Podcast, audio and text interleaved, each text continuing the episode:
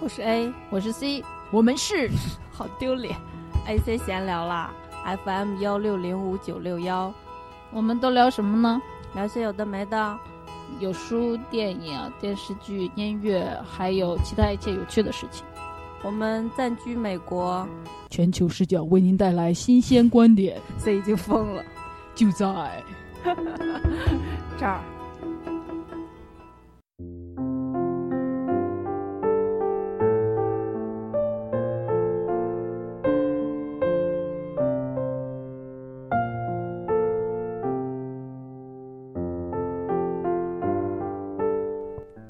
家好，我是 A，我是 C，好久不见，Long time no see，Nice to meet you。你有完没完？又见面了，就是我们又又又又又又又回归了。这要是女团的话，估计那个前期的气势早就没了，是吧？康拜简晶。最近 C 特别迷一个女团，所以经常会看那个节目。嗯。为什么我们要回归？呃，因为闲的。这样正经说一下，就是，呃，在有两年了吧，就没再录节目，将近吧。最近老是有几个人跟我提，然后我自己的家人怎么着的也居然开始听，像我妈和我爸啊，他们在呃遛弯的时候，居然有的时候会把我的节目拿出来听，真是。好荣幸呢！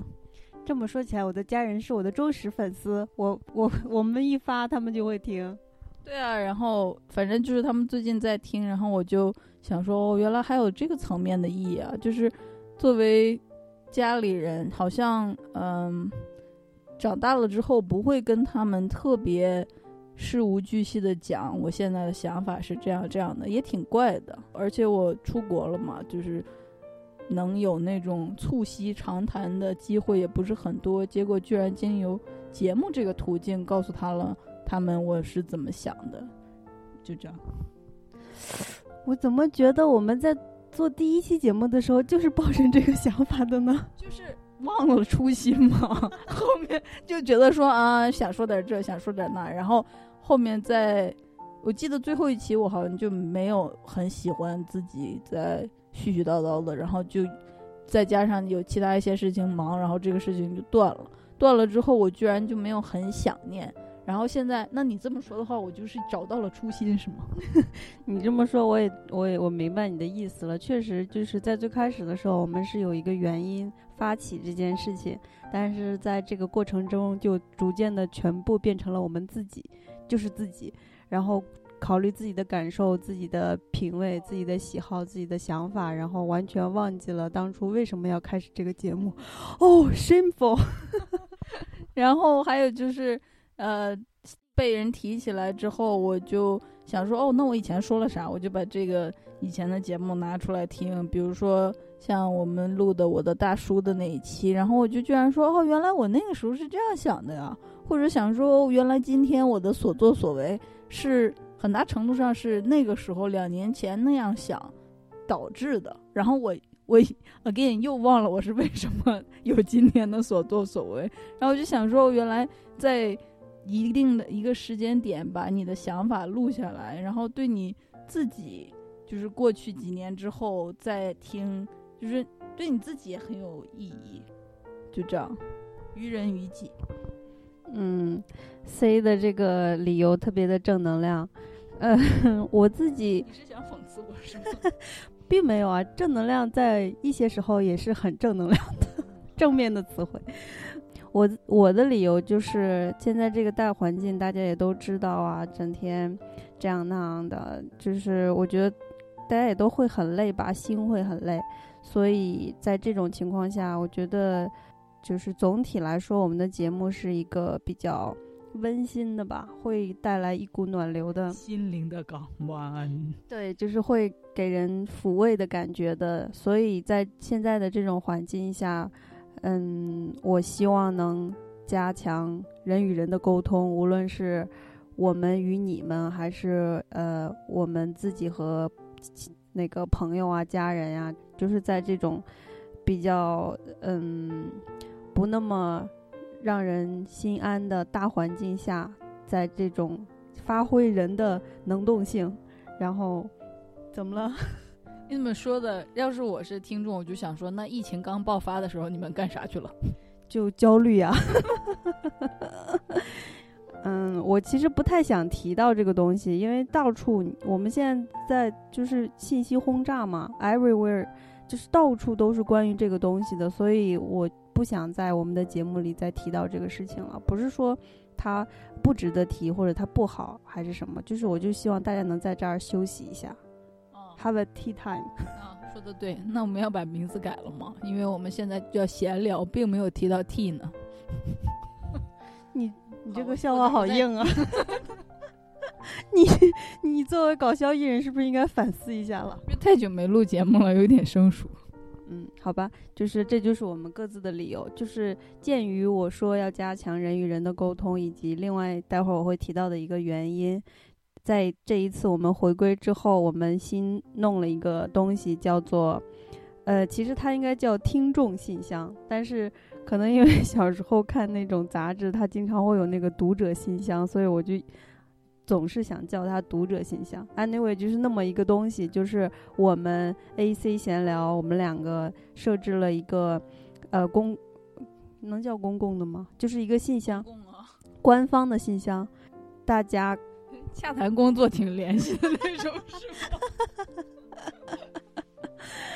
嗯，听众朋友们，你们有任何想对我们说的，或者是想要倾诉的，想让我们帮你解答的，嗯，或者是你们听节目的感受，或者是你们想让我们做什么节目，任何东西，你们想说的都可以发到这个信箱来。然后，呃，这个信箱的名字叫做 A C。点 sit and talk at g gmail dot com，那个意思就是 A C，嗯，什么来着？小闲闲聊是吗？sit sit and talk 就是坐下聊天的意思。所以，嗯，不能确定我刚说了什么的同学，可以直接去我们的页面看一下。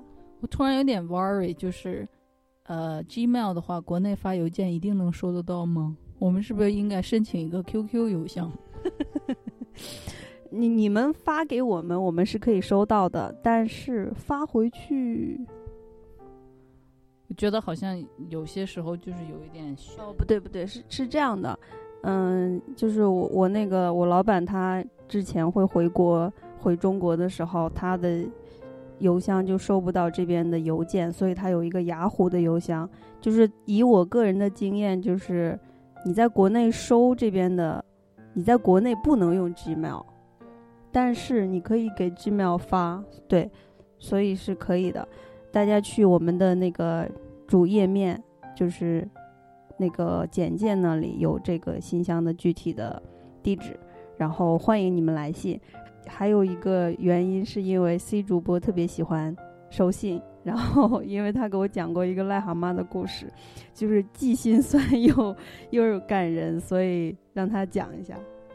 啊，这个是我小时候看过的一个童话，就是癞蛤蟆呢特别羡慕那种收到信的感觉，就是不知道他是羡慕有朋友给写信呢，还是他就是羡慕读信的时候的那个。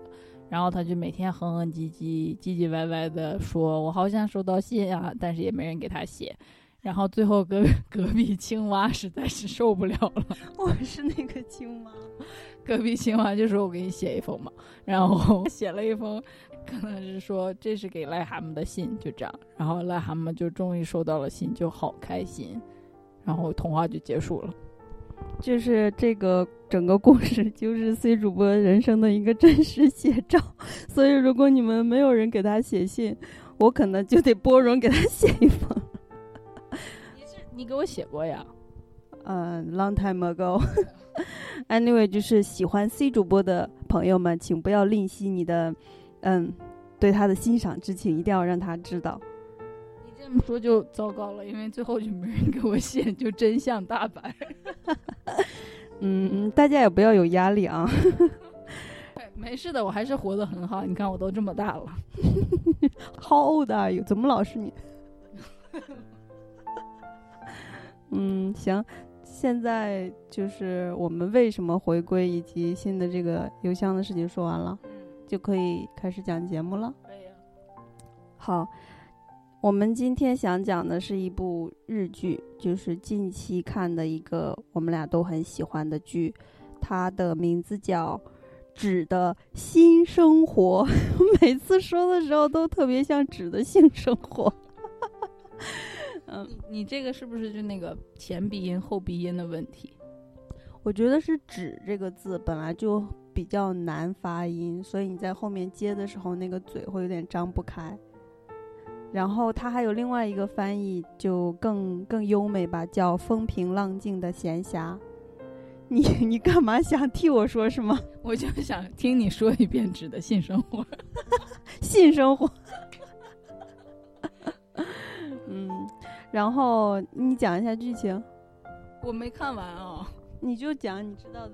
哦，就是因为它是日剧嘛，我知道好多人可能对日剧有一些抵触，就是像 A 的一些朋友就说他们觉得日剧里面说话怪怪的，那个调子，还有就是很疏离的那种感觉，就不像美剧和英剧就直接特别简单易懂，就是拿来就能看那样。我觉得还是有语言的那个亲疏吧，因为大家从小都在学英语，所以英美的剧你听起来那个语言，你还是会有熟悉的感觉吧。可是我小时候看《灌篮高手》就对日语很有好感啊。又不是所有人小时候都有《灌篮高手》可以看的。哦，好吧，反正那会儿都整个东北哦都在播《灌篮高手》。我觉得现在好像是就是我们那个年代小时候引进国外的那些优秀的剧，好像更。常见，然后现在好像不知道什么情况。嗯，好吧，anyway，就是这个是一部日剧，然后日本的文化呢，其实怎么说，就是东亚文化都相很相近，就是它对于描述一种你作为一个社会人或者一个成年人能经常感受到的那种呃很压抑、委屈，然后无处诉说那种那种绝望的。窒息感或者压迫感，就是日剧表现的特别好。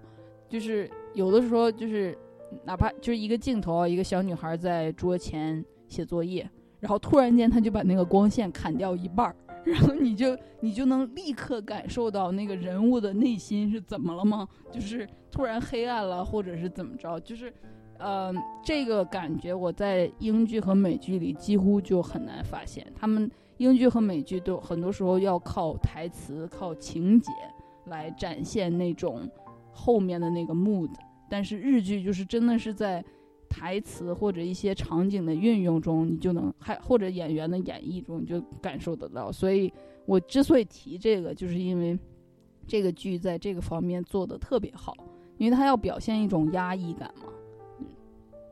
嗯，我我也觉得这个其实应该还是文化的原因吧，就是在氛围这方面，就是你你以前我们不是说过一个叫什么 high contact？呃，是我说的，就是我去参加一些跟 culture 有关的培训，就是，嗯，要叫低含量的文化和高含量的文化，就英语叫 con high context 和 low context。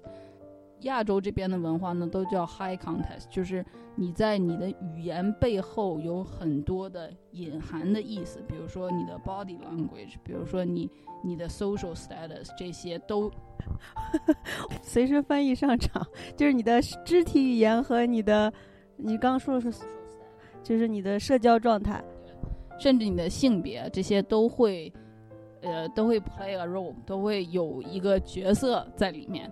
所以就是，比如说我，在在这个这个 high context 的 culture 里面的文化里面，如果我跟你说我给你开门，这一句话会取决于你的身份、我的身份、当时的场景、我说话的那个我有没有真的去做开门这个动作，这些东西都会有关系。但如果是在英美的。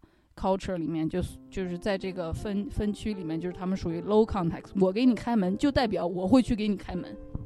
其实简单来说，就是东亚人的东亚文化下，人们的那个花花肠子比较多，就是特别复杂。然后像英美，他们就是简单。我们经常说美国人特别的傻白甜，就是直接单纯，然后很嗯不会拐弯抹角。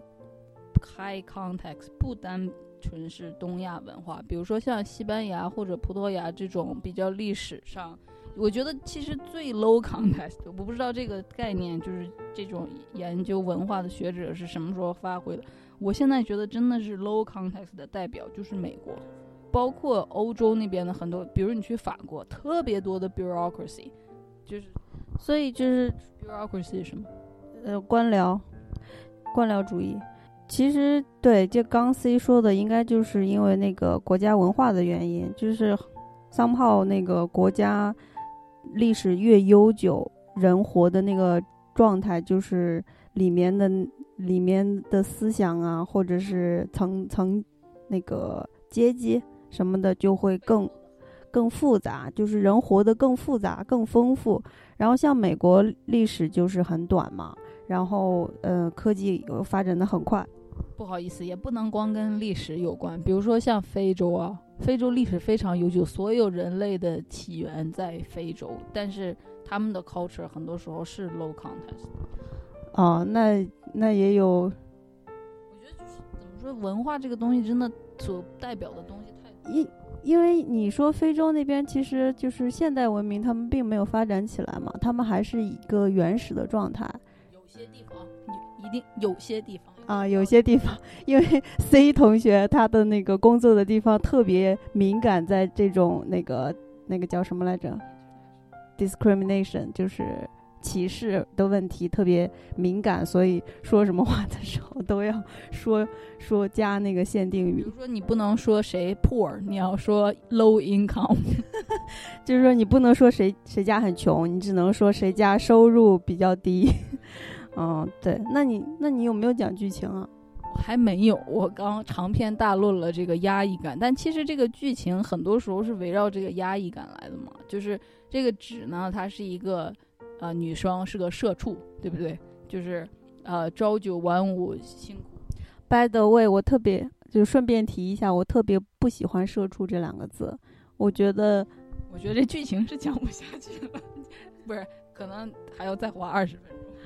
嗯，这我觉得这应该是我自己，就是社会当中的一部分人吧。以我为代表和以 C 同学为代表的，就是两种人，就是像我不喜欢这个词，我也不喜欢这样定义自己，我也不喜欢就是这样去定义别人，因为我觉得这个人在社会当中的一个状态就是一个逼不得已的状态，然后他并不能定义你自己。但是有一些人他就已经，嗯。完全的被这个东西定义，然后已经钻进了棺材，然后就说别忘了帮我把盖儿盖上。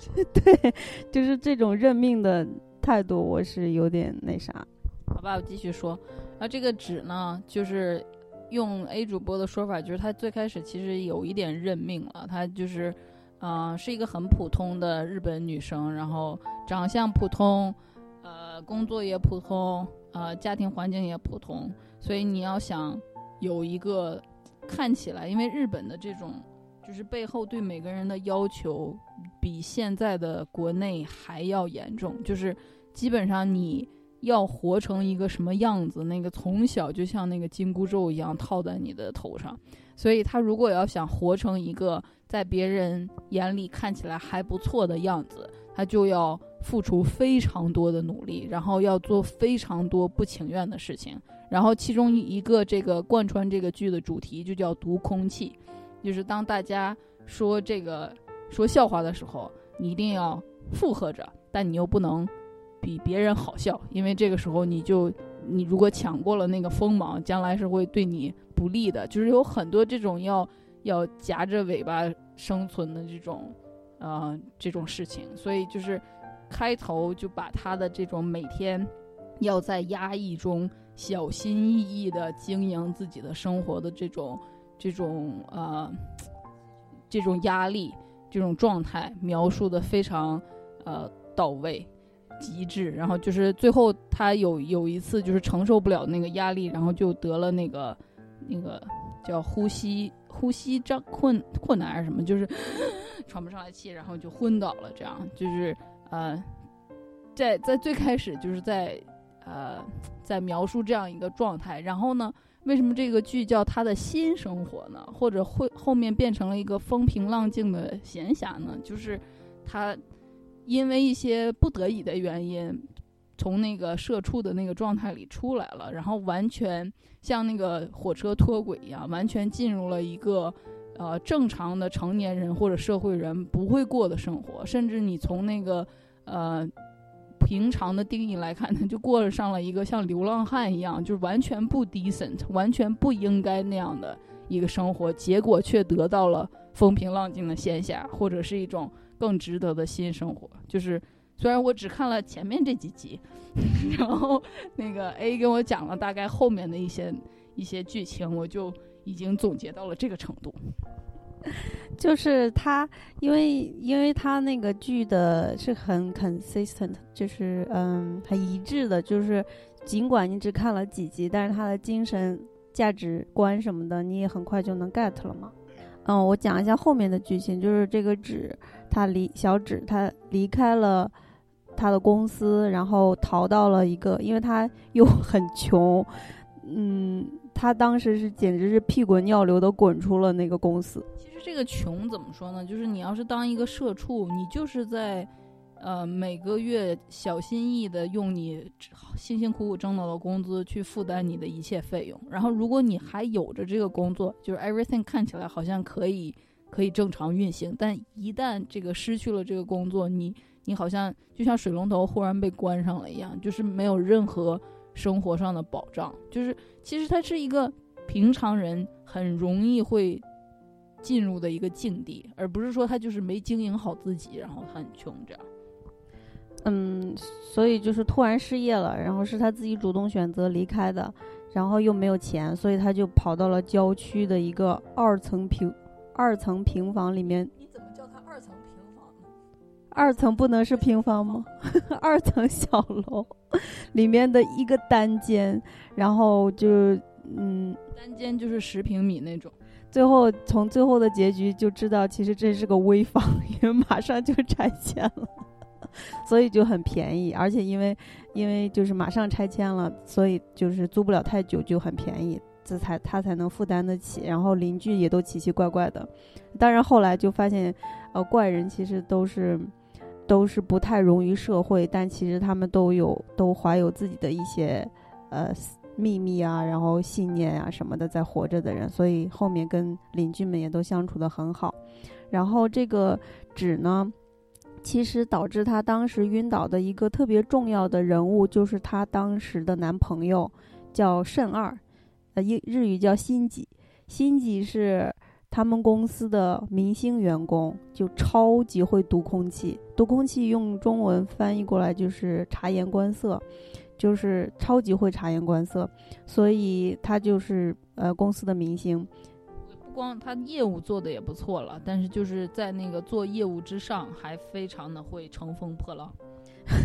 Anyway，就是你只这么会读空气的一个女孩，在第一集的时候遭遇到这种。呃，精神上的一些就是承受不了的某那个时刻，所以她就昏倒了。然后她男朋友是一个如此会读空气的男生，所以在大概倒数二三集的时候，也遭遇了一个类似的无法承受的时刻，然后也昏倒了。所以他就嗯，在那个时刻也跑去止住的地方，去隔壁一个那个男生家里留宿了几天。所以他也度过了一小段这种风平浪静的生活，然后最后呢，呃，在这之间，那个在这期间只有遇到一个女生，然后是东京大学毕业的高材生。东京大学在日本就相当于北大清华那样。对，就是你几乎从那儿毕业之后，你工作不用愁，大家都高看你一眼的那种。但这个女生就是超级不会读空气，所以她。工作都很不顺利，所以就失业。然后他跟这个纸变成了好朋友，他们就一路这样互相安慰、互相打气，呃，在度过了这段时间。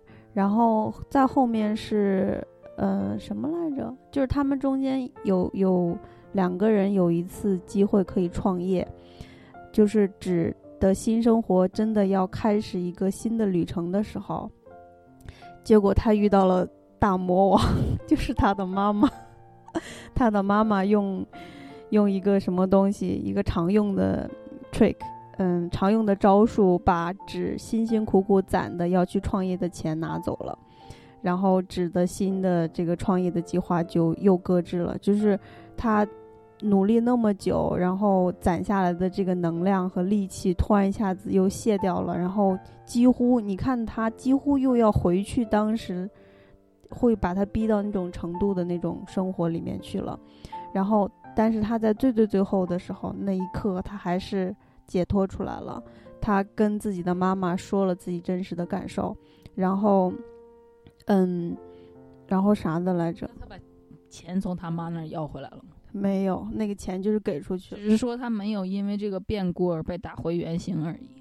对他没有被打回原形，他有了一个新的计划，就这个计划就没有像当时，嗯，立刻能创业那种，好像新生活马上就开始那种，而是一个长远的、很慢的一个计划。其实这样也不差，因为你在说那种新生活马上开始拿了钱创业的时候，我都听起来很胆战心惊。对你说的对，就是你那种时候，然后你妈随便的。一个什么东西就能把你打趴下，就说明其实你还没有 ready，你还没有准备好去开始一个真正属于你的生活。然后最后结局就是，呃，其实在这个期间，这个小指有遇到另外一个男生，就很帅的一个。DJ 叫阿全，是在危房的邻居。对，就这个阿全超级帅，然后很有魅力，然后整个人特别的松弛放松，就是他总是能给大家。就是走在路上哈，如果他的裤子突然掉下来了，一定是因为他太放松了，然后他就把裤子又提上去，然后继续往前走，像什么都没有发生。我都告诉你他很帅了，不会发生这种情况。那我就是说他有多放松？对，就是一个很放松的帅哥，就他的生。哦，我记得一个情节，就是虽然我看的不多，就是他有在公园里，好像利用太阳光还是什么，然后用铁盒加热了一个铁盒里面的午餐肉，然后就是做了一个很好吃的一个三明治还是什么的，类似吧，就是他好像有带一个小的那个水那个煤油灯还是对，就是就是就是特别能享受当下、享受生活的一些小小乐趣的那种。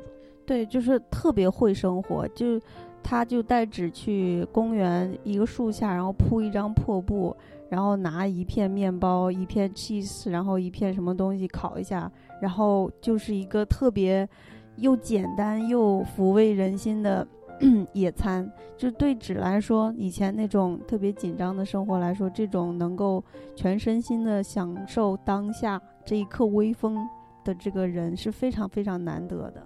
对啊，就比如说你做社畜啊，你一个月可能挣两万人民币，然后你每天就是在奔走在办公室、地铁和你的家中间，然后你中午可能想吃个饭，还要去楼下餐厅排队，然后也不可能让你有那个闲暇能拿着三明治坐到公司外面的广场晒着日光吃。如果吃如果有那个闲暇，你的上司可能也会一个电话把你叫回来。所以在你挣不了一个月两万的工资的时候，你居然可以花。三块钱或者五块钱，就这么一点儿东西，然后去公园弄一个这样的野餐，然后在那儿吃两个小时，然后再午睡一个小时，然后再发呆两个小时，就是你你你特别难从 compare 比较这两种生活中得到哪一个意义更大。嗯，所以这个。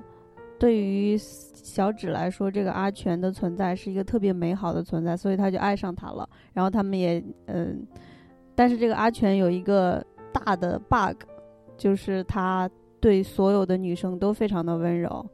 然后小指当然受不了这一点，就就离开他了。离开，但是这个我觉得这个很 make sense，这个很合理。就是阿全这么好的存在，怎么能一人独享呢？但是他这个剧里面也有，就是阿全的扮演者也有说，他在诠释这个人的时候，其实是有一种孤独的。他为什么对所有人温柔？是因为他都去满足所有人的要求，他自己不挑，所以他其实没有关怀他自己。但是当只拒绝他之后，他就开始有点心痛，然后意识到。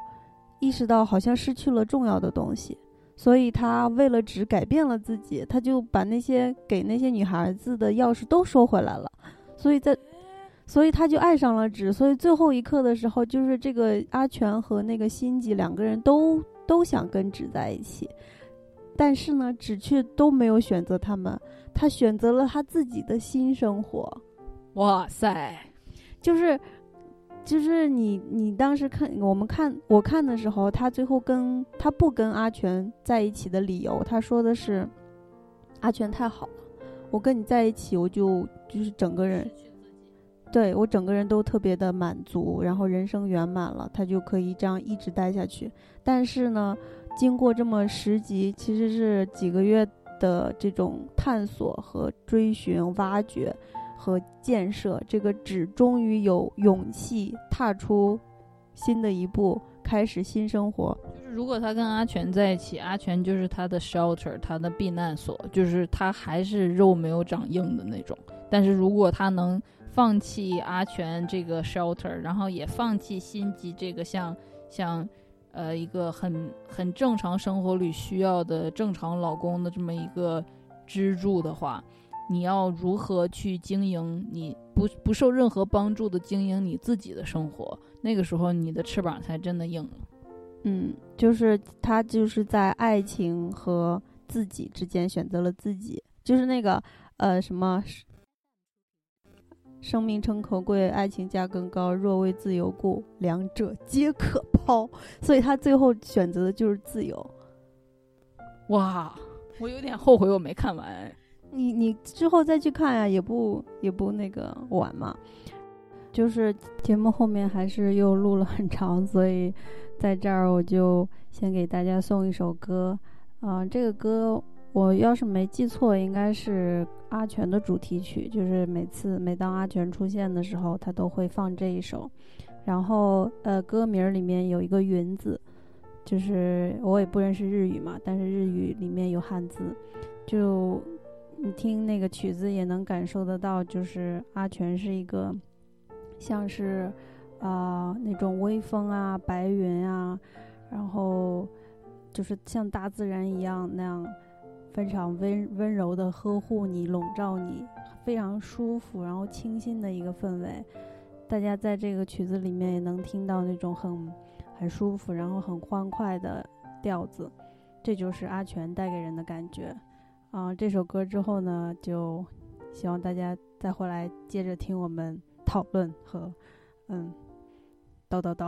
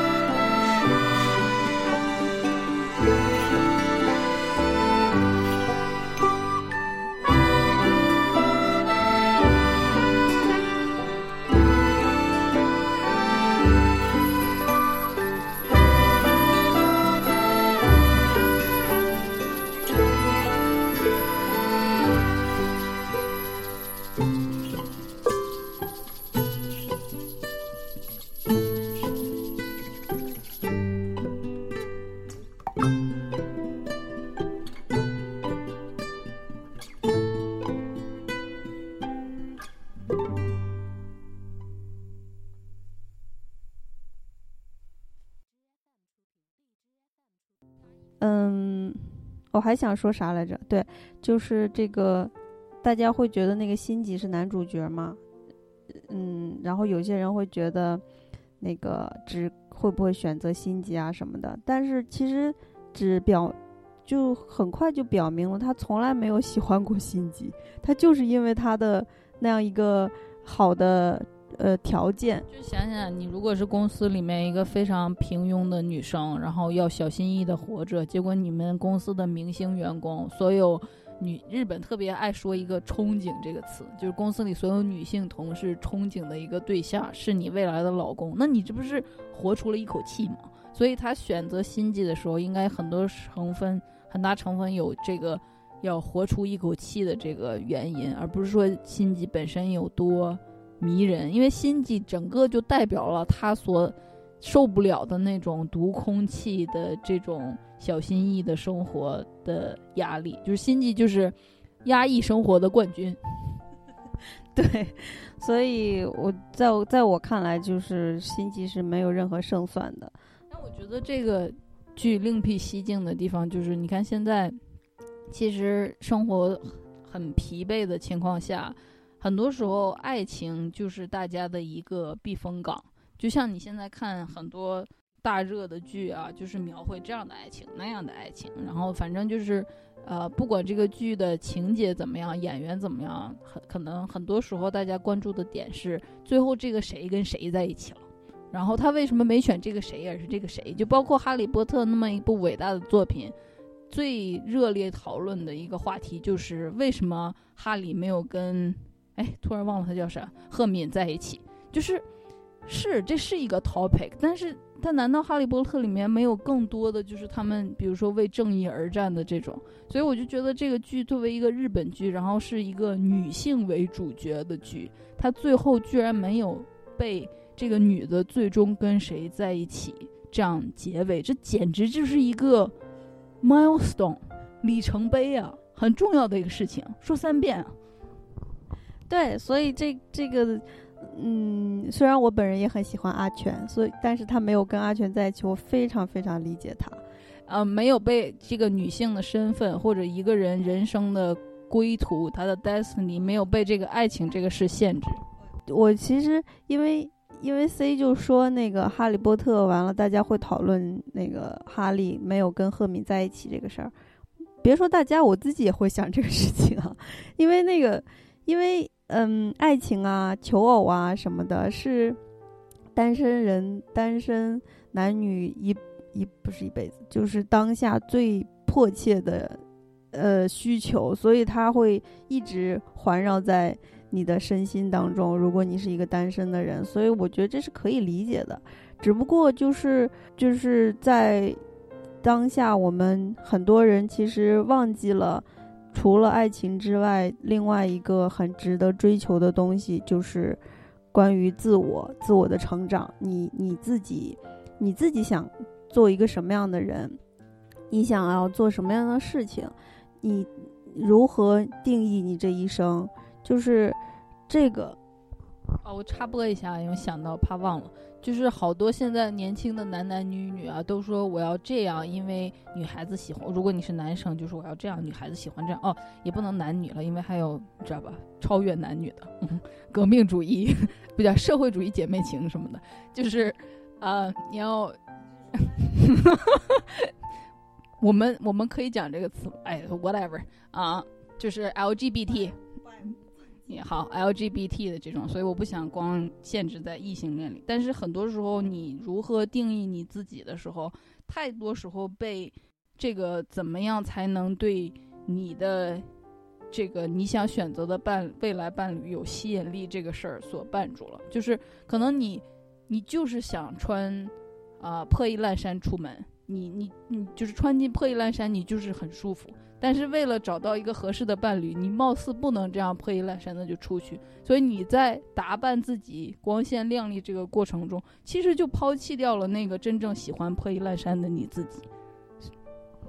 嗯，我觉得其实破衣烂衫和和你自己这个，并不是说光是舒服就可以完成对自我的成全了，是而是说你有那么一个自信、气质，你是把自己当做一个朋克。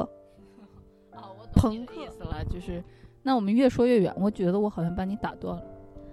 那就先接着这个说吧，就是说，当你嗯完全的肯定了你自己，不会被任何外物、外因、外人的什么东西而影响的时候，你你就算穿块破布，你都是天仙，也不是天仙吧，就是你就是能能有魅力，好不好？因为天仙还是一个比较狭隘的定义，你就能比较能吸引到可以。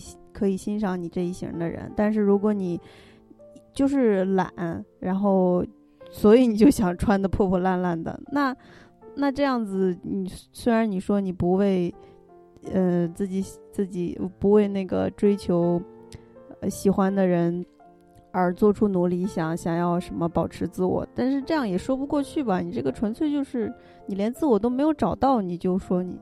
呃，是我知道我在哪儿打断你了，因为在我说破衣烂衫之前，你就在说你要知道你自己想做什么，你想成为一个什么样的人，然后我就想说，不要让你对爱情的向往，你去满足这个呃异性对你的这种性吸引力上面的要求，就去刻意的改变自己的时候，你你怎么样能头脑清晰的判断出你自己是谁？我觉得这个太难了吧。当然很难呀，我们一直都在说这个事情啊。但是我觉得就值得一个十集的电视剧去讨论这个，是不是？对啊，就是我觉得，但是我觉得就是你，你为了自己喜欢的人勤洗头啊，勤换衣服啊，喜欢穿好看的，这不是非常天经地义又美好的事情吗？我不是想说那个不对了，我就是想说把这些东西抛开，就比如说像像你说的这个纸。他最后没有跟阿全在一起，可是哦哦，我想起来，你刚说的那个点是对的，就是他有一个表现形式，就是这个纸是一个天生的自来卷儿，所以要是不不拉头发，它就是一个爆炸头。但是作为一个特别优雅的淑女，你是不可以爆炸头的，所以她每天都要爬起来，花很多的时间去拉直，然后即使是跟男朋友过夜，也要就是。就是她以前跟辛吉交往的时候，因为是。有这种，嗯，社会层面的需求，她要 keep 住这一个男朋友，所以她哪怕就是跟那个只留呃不心急留在那儿过夜，她第二天早上五点会设一个闹钟，偷偷爬起来，然后把头发拉直，然后再躺回床上，假装她本来就是天然的天生天然直这样。然后有一次被心急发现了，然后就是她居然这个心急这个人居然没有。就是大笑他，而是在背后哭说：“这姑娘太努力了。”这个事情后面还有一次讲到，其实心计特别特别喜欢小指，就是全方面的各个各个地方他都很喜欢，即使是爆炸头他也超级喜欢，还觉得很可爱。但是，但是他为了就是心计是一个更能读空气的，他为了维持住纸的这个读空气的心情和努力，他就。嗯，对，假装不知道，所以就是你也能看出来，他们的爱情其实从表面上看，好像是只一直在嗯妥协，在在做出一些那个委屈，就是委屈自己去去满足心机的要求，但事实上他们的感情实质上的不平等是心吉是更更喜欢他的，他却并没有喜欢心吉，然后所以这个是我想说的另外一个点，就是。读空气的一个，嗯，除了我们都知道的那这个，你会，你会特别累，然后要一直迎合别人之外的这个事实之外，它还有另外一个实质的东西，其实就是你关闭了自己的真心，你没有在跟其他人用真心交流，所以这也是指的一个问题。他其实在跟大家说话或者干啥的时候，他都没有想过。我是真心想跟你们说什么，我也我是真心的想跟你们交朋友，他都没有，他就是在维持一个表面上的这个但是我觉得这个社会就是太难了。呃，我想就是读空气用中文的一个解释啊，就比如说，假设我是一个中学老师，然后我周围我可能刚加入这个教师队伍，可能二十四五岁，然后你们教研组就有那种四十岁左右的那种啊、老师，或者可能还比你官儿大一级，人家可能是这个组的组长之类的，然后就会说。小姑娘挺漂亮的，有没有对象啊？我给你介绍啊。就是这个他问的这个呃这个原因，不管是他真的家里有一个侄子需要被介绍对象，还是说他就是八卦你有没有男朋友。然后如果你这个读空气在中文，比如说察言观色，如果你会察言观色，你就知道他可能就是在跟你客套或者八卦，就是取决于他平你对他平时的观察。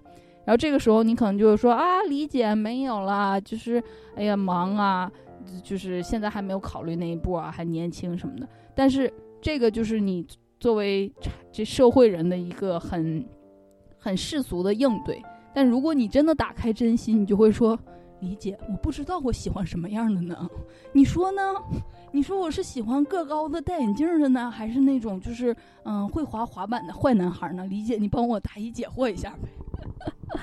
就是是你说的是真的，但是就我想起来，其实我自己在出国之前也是，因为我特别不喜欢，呃，不喜欢说谎，不喜欢循规蹈矩，不是不喜欢说谎，也不喜欢寒暄，然后哦寒暄，对，我特别不喜欢寒暄，所以当你问我一个问题的时候，如果你这个问题是值得回答的，我一定会告诉你我的真实想法。但是如果就是那种 bullshit，你就是狗屁的话，我就 理解。要是问你，你就说 放你的狗屁是吗？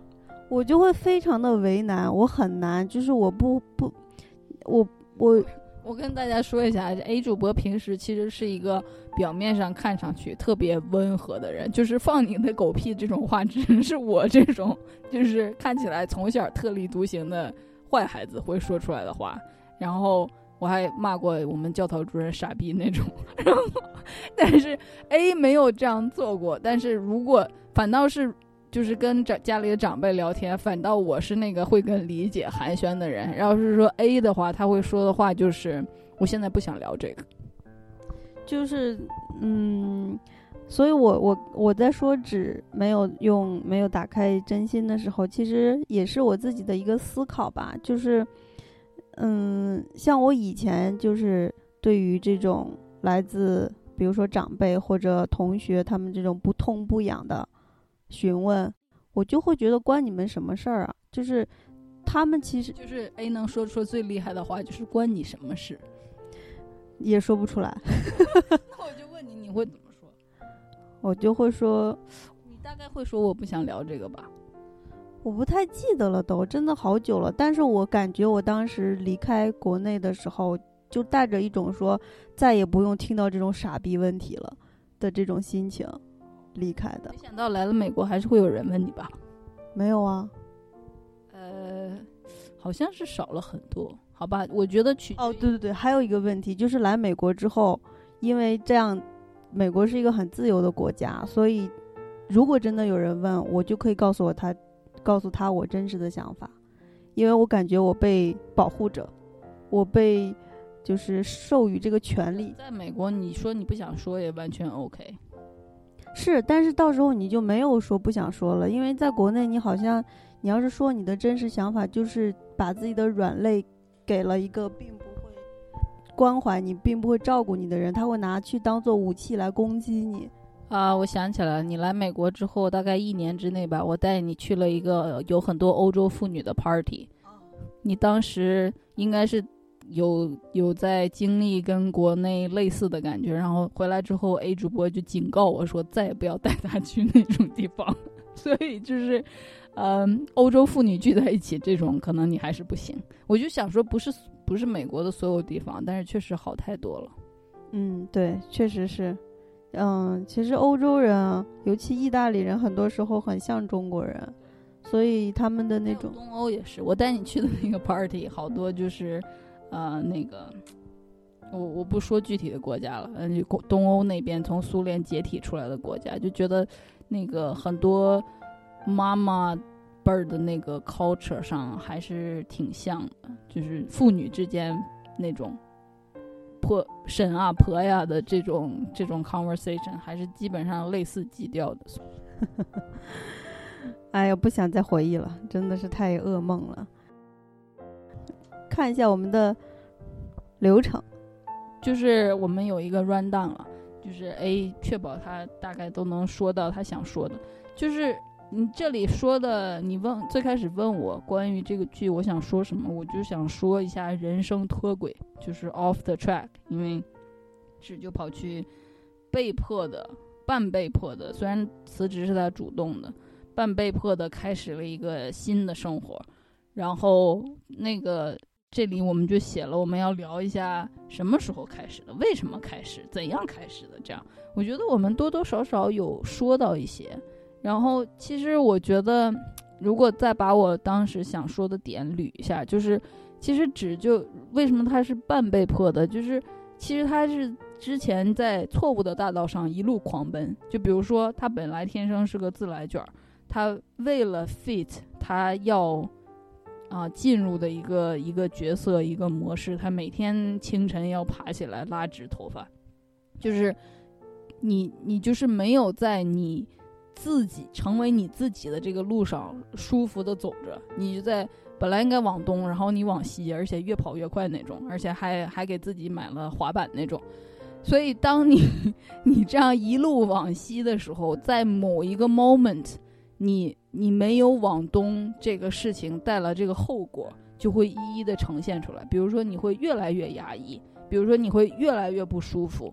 然后如果你没有保保持住现在这个明星员工男友的这个，你就会活得更生不如死。所以在一个 moment，你应该会进入一个，就是物理学上讲的那种那种临界点，对不对？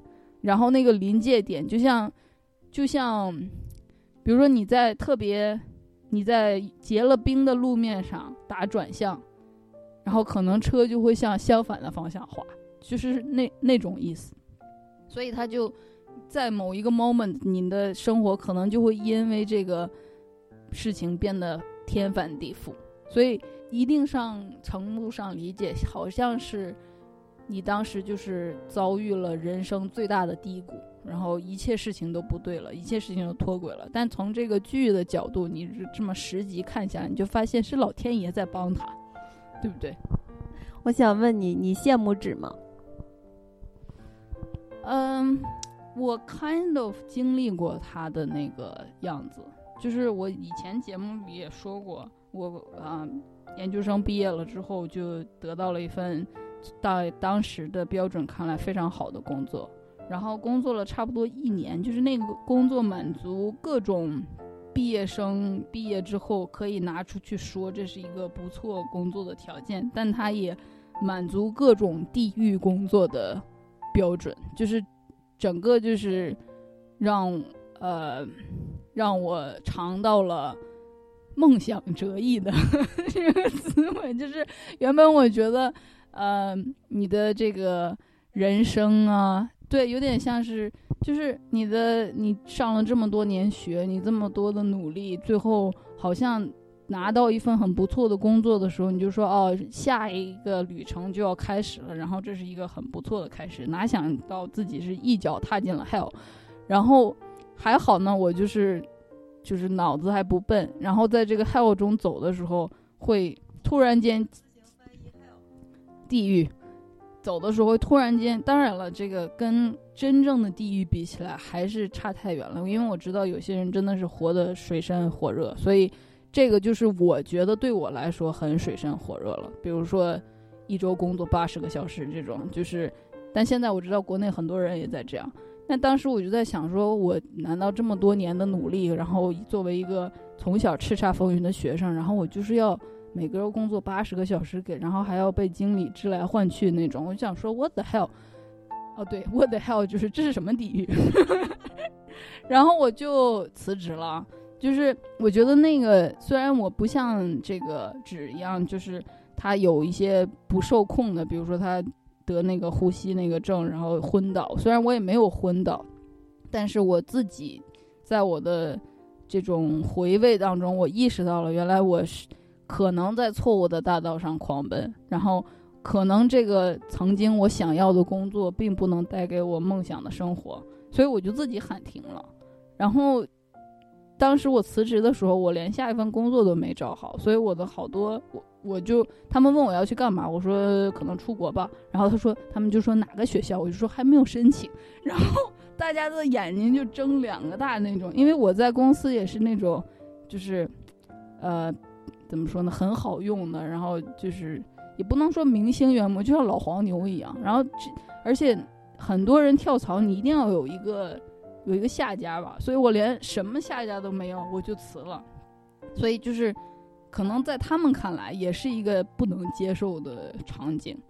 然后结果也就那么过来了。然后我现在就非常的庆幸那个工作是一个 hell。他如果没有那么的地狱，大概是一半那样，说不定我就咬咬牙过来了。然后说不定我就不会来美国了。嗯，就不会像现在过得这么好。恭喜你！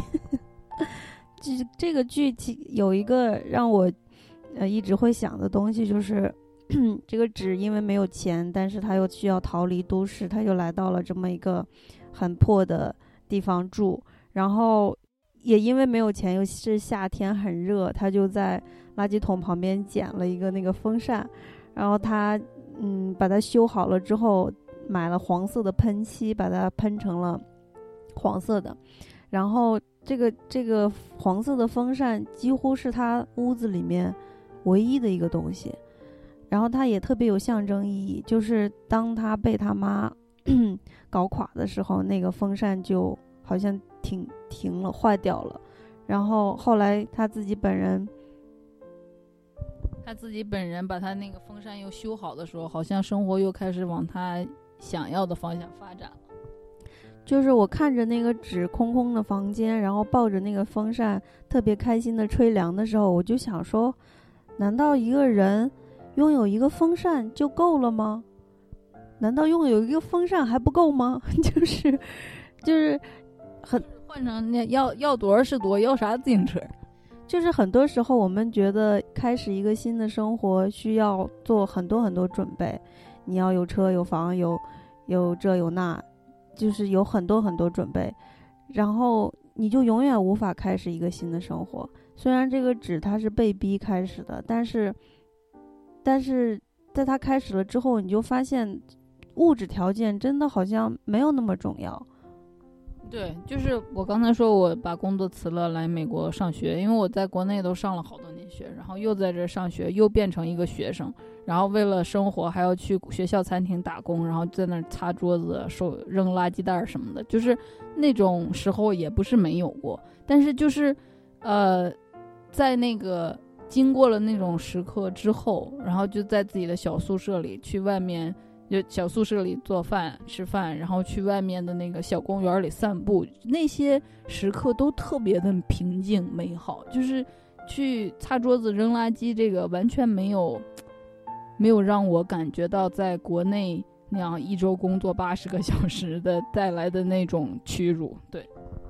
嗯，其实我是想说，因为在美国条件真的比国内好太多了，所以我就想说，你你刚才虽然说你是从地狱来到了天堂，但是你所走的这个路还是不具有普遍普遍意义，因为普通人，大部分人还是要在国内过自己的生活。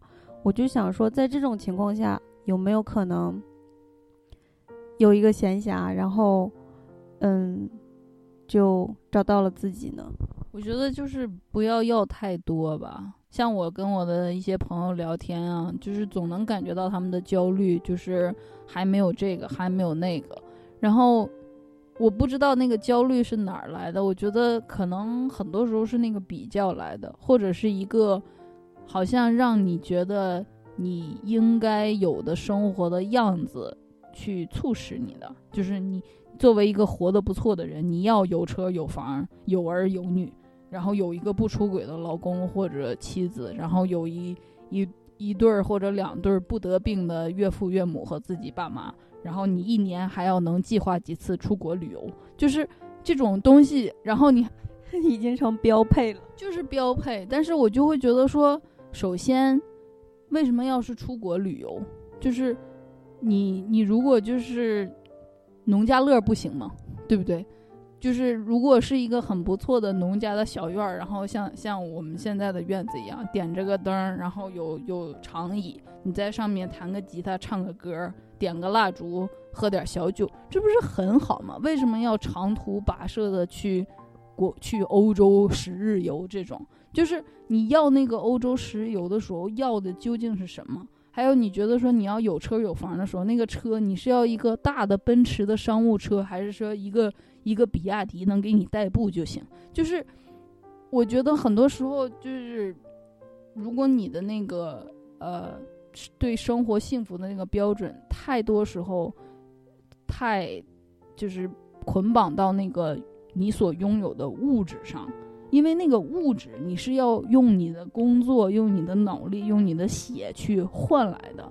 然后，如果你降低那个物质的要求，你不用不花那么的血那么多血在上面的话，就是你能有的闲暇就会更多。嗯，我觉得其实国内好像是一个恶性循环，就是因为工作太辛苦了，然后也没有时间去悠哉悠哉的培养自己的生活，所以他们就只能拿着那个用血换来的钱去。像打鸡血一样买那种贵的东西，或者是去国外旅游。对，没错，你就把这个循环缩小，就是你不用挣那么多钱，然后你也不用工作那么多的时长，你不一定非要出人头地，然后你也可以获得自己的幸福。嗯，但是我我觉我觉得，我觉得这可能也是一个，嗯，需要有。一定程度的条件才能做到的，这个条件是，就是你能不能真心的体会到平凡生活中的美。条件就是你的大脑，你要是你真心笨、真心蠢，那我也没辙了。你你把归结到智商上也太简单粗暴了。智商和心啊，如果如果那个人就跟你说，我就是体会不到。你说什么在公园用五块钱做个三明治好吃？我就是体会不到，我就是要在公园铺一片特别华丽的布，然后上面要放着我从顶级的米其林大厨那儿订的小蛋糕，然后要喝着那种刚冲好的咖啡，我才可以体会到幸福。那你说我还能跟他说什么？你说这话的时候，你脑海中有没有想过你真实的朋友？你想想你的朋友，我的朋友怎么了？啊，我没有朋友，就是，就如果你说，如果你说那样想的人，他就是脑子有问题，是知识智力不够，那那问题就就是太简单了，你也没有没有去回答他的好吧？那我这么说有一点泄愤了哈，嗯，那怎么办呢？就是。我觉得这个东西确实像你说的是一个循环，那你要打破一个循环，那不就得像是纸那样，就是半被迫的，或者是像我这种，就是啊午夜梦回、幡然醒悟，然后自动选择的这个。嗯，我有想到一个可能是办法的办法吧，就是我们首先要追溯到 为什么高级的红酒和蛋糕会比。普通的三明治更能满足一个人的幸福感。为什么？除了它本身的这个味道之外，更重要的是一种，比如说宣传效果、品牌效应，或者更重要的背后的是一种呃安全，由虚荣心带来的安全感。就是如果你会想着说，嗯，我我是一个在这个时刻可以享受着高级红酒和蛋糕的人，我。Must be，啊，活得很不错，或或者对我是一个值得我的生活值得被过着这种。哦，想起来，我这两天看到的一本书是阿加莎·克里斯蒂写的那个侦探小说的其中一本，他有提到一个东西，他就说，嗯，有些人，诶，他说的不是人，但是我可以把它转化到这个地方来用，就是有些人他可能太。微小了，所以他要用别的东西来强调自己重要。就是就是刚才 C 说的，嗯，就是这个高昂，就是昂贵的红酒，然后高级的点心，用他们来定义自己的身份，自己这个人是一个昂贵的人。所以其实背后可能就是你也没有那么爱你自己，你也没有看到你自己的价值，才你还你才会需要让用这种东西来体现你的价值。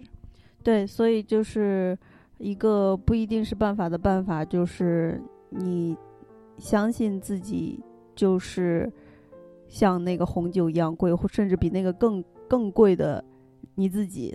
这样子的你自己呢，就算穿着破布，就算吃自己手动做的三明治，你也是一个高贵的人。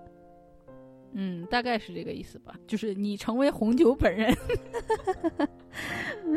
嗯，好吧，就是要爱自己吧。我觉得可能你这么说，还真的是打开了一个思路。就是我觉得很多人在这种很艰难的生活中，或者这种。这即使是信息大爆炸，也并没有爆炸出很多有用的信息的情况下，就是他并没有真的爱上那个自己，就是那个脱去了所有世俗的那种外壳，你的你的 social status 啊，你的财富，你的呃社会地位，你的曾经的经历，你都认识谁，你的工作。你的呃家庭环境抛去了所有这些，你是不是真正的喜欢自己？但是有些人可能他不喜欢，就是他在不喜欢或者不爱自己的这个过程中，然后你让他去享受这个生活，你真的是逼着他去看一个自己未曾爱过，或者甚至会有些讨厌的人。你这个时候，你相当于是你没有把他推入一个更好的环境，你把他踢向了一个深渊。在这个时候，他当然会说：“快把我的酒 拿来，我快把我的包拿来，我不想看见这样一个不堪的自己。”所以，他要立刻投入到别的东西里，把那个焦点转移掉。这样说好心酸啊！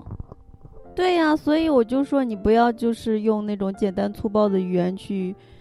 那你把我那块删了吗？你向他们道歉啊！我道歉，我我我有大爱。就是 C 主播要向那些宁可在宝马里面哭，也不要在 自行车上面笑的姑娘道歉。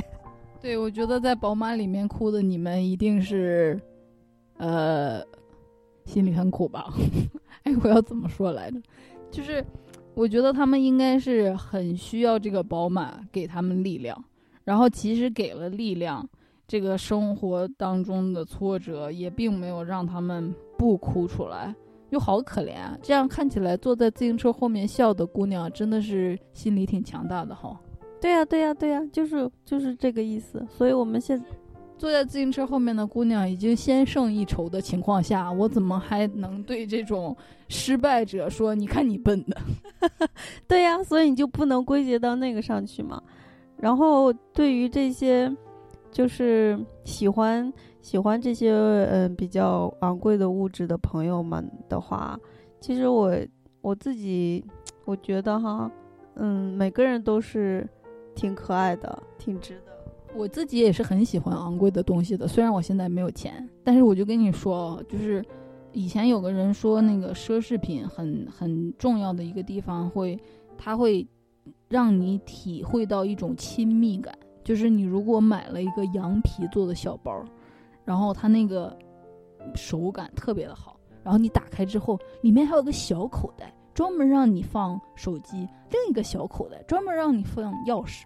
就是你在看到这个时候，你就发现，原来我可以被这个东西照顾的这么好，就在这个过程中，那个钱真的花的很值得，就是被用心对待了。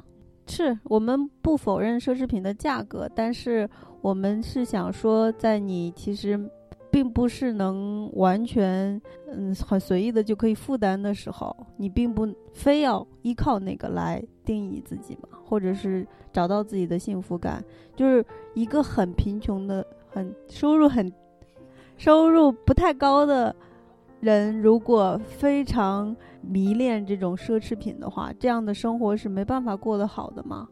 是这样吧，就是如果你收入不是很高的情况下，你对这样的奢侈品是一个迷恋的话，那你其实你这个迷恋就有一点是被扭曲掉了的，因为你你要是去喜欢一个你能买得起的东西，这就是相当于是呃供供供需双方平等。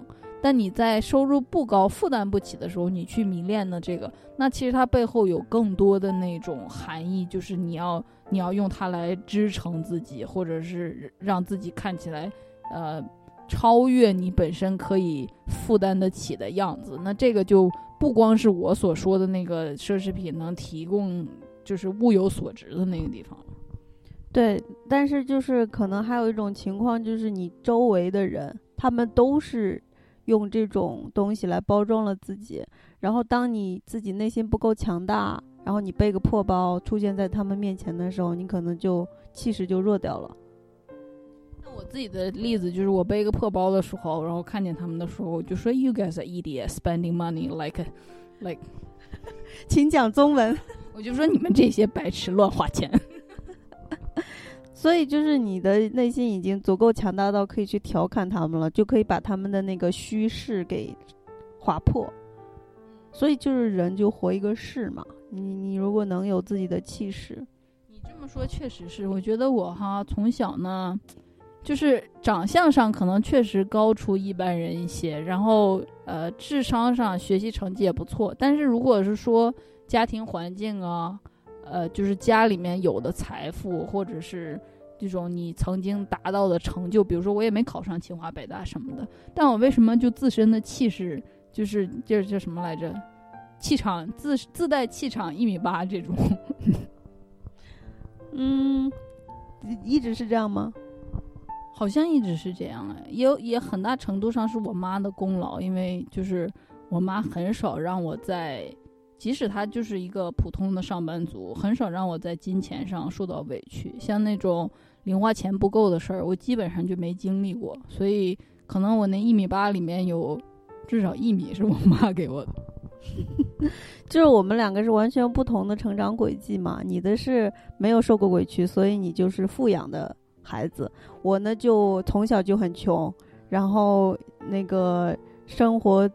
财政独立之前一直都很缺缺零花钱的那种。对，所以在我缺零花钱又自尊心很强的时候，过得其实挺不好的，也没有不好，其实相对于很多人来说也挺好。但是就是我我是很少有烦恼的人，然后我在那段时间的烦恼就是这个，嗯，虚荣心不能不能满足。然后但是后面就好了嘛，因为我就有有一些自己可以负担的那个花销。我可以负担了，然后就就可以了，就是我没有增长，没有没有长出来那种特别需要很多钱来满足的那种性格。那你这么说，我的一米八可能是虚势呗，因为是我妈给我添了把柴火，把一米八给那个窜出来的。但你可能在没人给你添柴火的时候，你就自己长到了一米八，是吗？我也不知道，说不好，可能跟品味好也有关系吧。就是虽然虽然穷，但是也能买到。我觉得这会儿应该听众应该转台了，好吧？嗯，是不是说完了？呃，我看一下 list 啊，就是说我们说到了人生什么时候会脱轨，然后我就说了一下这个，就是它相当于是命运吧。到了那个时候，如果需要的话就会的。然后，嗯。